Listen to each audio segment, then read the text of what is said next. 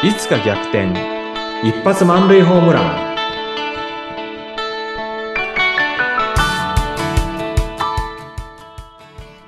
皆さんこんにちは。合同会社東きみなり事務所代表社員の東きみなりです。こんにちは、インタビュアーの山口智子です。えさあ、なんか最近楽しいですね。っていうのも楽し変いですけど、うん そう、最初はじゃあ楽しくなかったのかって言ったらそういうわけではないんですけども、うんうんなんか、東さん、うん、どうぞ。どうぞ。いえいえどうぞ山口さん。いや、あの、まあ、ね、こうやって対談形式。で、うん。東さんも私に質問してくださって、お互い、対話をしていく楽しさと、うん。あとこう、なんでしょう、割と最初の頃って、まあ、最初だから、あれなんですけども、こううん。準備をして、こういうテーマでこんな風に展開していきましょうか、みたいな話がありましたが、ガチガチにね。そうガチガチに、前回ね、はし話してましたが、ガチガチに割と準備固めてましたが、最近はなんかもう全然、なんでしょう、いい意味で、ガチガチにならず、まあ、こんなテーマで大体大枠を決めて、あとは話しましょうみたいな感じになって、その辺ももしかして、前回のね、うん。話とつながりますが、そういう辺は相まってなんだか楽しいなと思うのかなと。そうですね。やっぱ、ポッドキャストっていう番組を、あの、作ってるっていうふうに思うと、なんかこう、準備しっかりしなきゃ、みたいなね、そういう意識あったんですけど、それちょっとしんどいんですよね。いや、そうですよね。ねで、しんどいってことは長く続かないのと、あの、お互いがこう楽しくやった方が、きっと聞いてる人も楽しい気持ちになってくれるんじゃないかなっていうところはね、うん。あの、ここまでね、楽しいとは思わなかったんです、正直。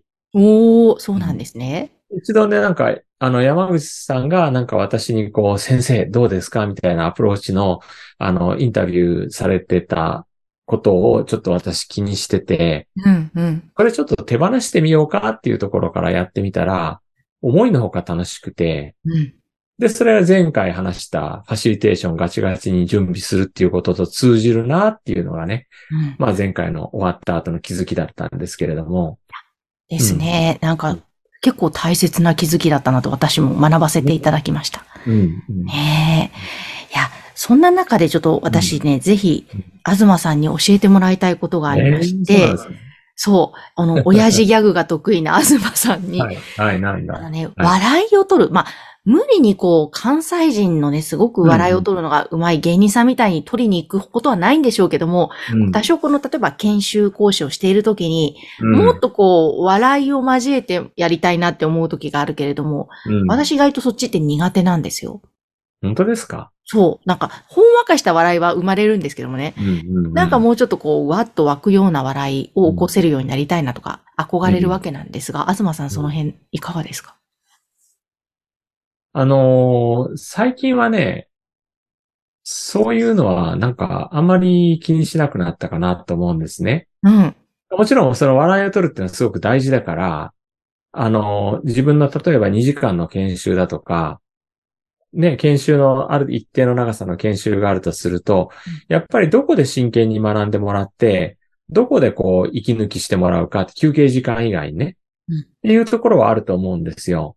うん。そういう中で私は大切にしてるのは、笑いに関してはいろんなテクニックとかスキルとかあると思うんですけれども、やっぱりその、あのー場の中で、ここでこう、楽になってほしいなと思ったところで、なんかその空気感を読んで、そこでなんかちょろっとなんか言ってみたりとか、うん。そういうのはね、あの、ありますね。ちょっと全然具体的な話してないんですけども、あの、関西にね、桂志尺師匠っていう、まあ、落語家がいらっしゃったんですけども、はい。確かね、笑いっていうのは緊張と緩和だっていうふうに言ってたんですよ。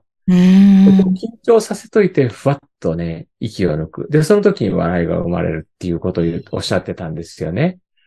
うん。なので、なんか、あの、すごく難しいテーマがーっと話してて、でね、私がよくやるのは自己開示ですね。ああ、うん。自己開示。そう、失敗談とか。はいはい。うんうんううんんでそういう時に、例えばなんだろうな、あの、まあ、例えば怒りについて話をしてたとしましょうん。う。で、どうして人は怒るんだろうかとか、どうやったらね、その、あの、怒らないようにするかとか、うんなんだろうな、その怒りの気持ちっていうのと折り合いをつけるかなんていうテーマで話してるときに、そこでやっぱ失敗談をね、語るわけですよね。うん、うん、うん。あのー失敗談なんで、皆さん非常に共感してくださるんですよね。ああ、うん、確かに。うん。で、そこで、あの、笑いが生まれ、あの、笑いっていうのは、ああ、自分もそんなことやったよねっていう場合は、もう本当にそのあるあるの度合いが強ければ、すごく笑いが起きるし、うん。あるあるの度合い強くないんだけれども、その痛みがわかるよっていうことがあればね、なんか、あの、笑いながら共感の輪が広がるみたいなのはあるかなと思いますね。うん、ああ、なるほど、なるほど。あそうか。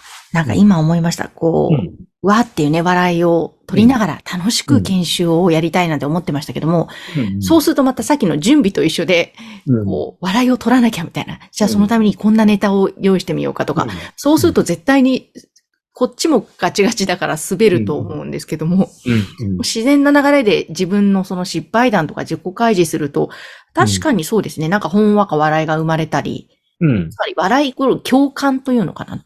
共感ですね。ねえ、そっちなのかなってちょっと今。あるあるですよね。あーだけどね、あの、私トーストマスターで、まあ、スピーチコンテストっていうのをね、あの、狙ってった時っていうのは、うんやっぱりね、あらゆる笑いの技術っていうのを使ってうん、笑いを入れてたっていうのがあったんですよ。へえ、そんなに笑いって技術があるんですね。あります、あります。世はあ界チャンピオンたちは、あの、7分30秒のスピーチをやるときね、うん。4分30秒ぐらいまではとにかく笑わせるんですよ。でへえ。43 4分30秒から、あの、スピーチがガーッと変わって、そこからね、その、ずっと笑わせてるのは、いろんな失敗談語ってるんですけれども、うん大体どの世界チャンピオンも4分30秒あたりから、その、失敗から学んだね、あの、気づきっていうのを話し始めるんですよね。そこからぐーっとそのスピーチに深みが出てきて、ねで、あの、深いところまでね、あの、聞き手を連れて行ってうん、そこでちょろっとバカなこと言うんですよね。へえそし。たらまた大爆笑が起こってね。うん。で、あの、最終的にまあ7分30秒のスピーチですけれども、6分過ぎたあたりからどんどんこう深いところに入って、まあ時々笑いも入れるっていうのはあるんですけれども、うん。そういうね、技術ってのはあるんです。へで、え世界チャンピオンたちが言ってるのは、開始15秒とか30秒で1回笑いを取れと。うん。で、その笑いっていうのは、もう鉄板な笑いですね。明らかにここは笑っていいんだよっていうような、そんなネタを持ってくるっていうことなんですよね。うん誰が聞いてもおかしいっていうネタをもうちゃんと準備してきて、うんそれをとにかく練習するんですよね。そう徹底的にうんへえ。なるほど。なんか面白い。そういうね、うんスピーチの中にそんな風に作っていくんだって私今、うんうん、面白いなと思いました。いや本当ガチガチに準備してるんですよ。ね、そう、まあ、そこはね、スピーチ大会でもあるからそうなのかもしれませんが。そうです。うんうんうん。そっか。でね、ガチガチ、あの、トーストマスターのね、そのスピーチコンテストの、あの、スピーチっていうのはもう本当にね、ガチガチに作り込んでいくんですよね。うん。だけど、やっぱり勝つスピーチっていうのは、あの、どこかでね、だんだん力抜いていくんですよ。はあ、なるほど。で、それはね、あの、練習してて、もう、もしかしたら、100回、200回、300回、うんね、500回とか、同じスピーチを練習する。で、どんどん人に聞いてもらってアドバイスを求める。そのプロセスの中で、だんだんそのスピーチがもう本当に自分の体の一部になってくる。そうした時に、なんかこうね、ちょっと力が抜けてくるっていうのかな。うん。で、そのスピーチでこう、相手とね、関わっていくとか笑わせるっていうポイントがつかめてくるんじゃないかなって思いますね。うんいや、なんか今、力を抜くって本当大切だなってうん。聞きながら思ったんです。うん。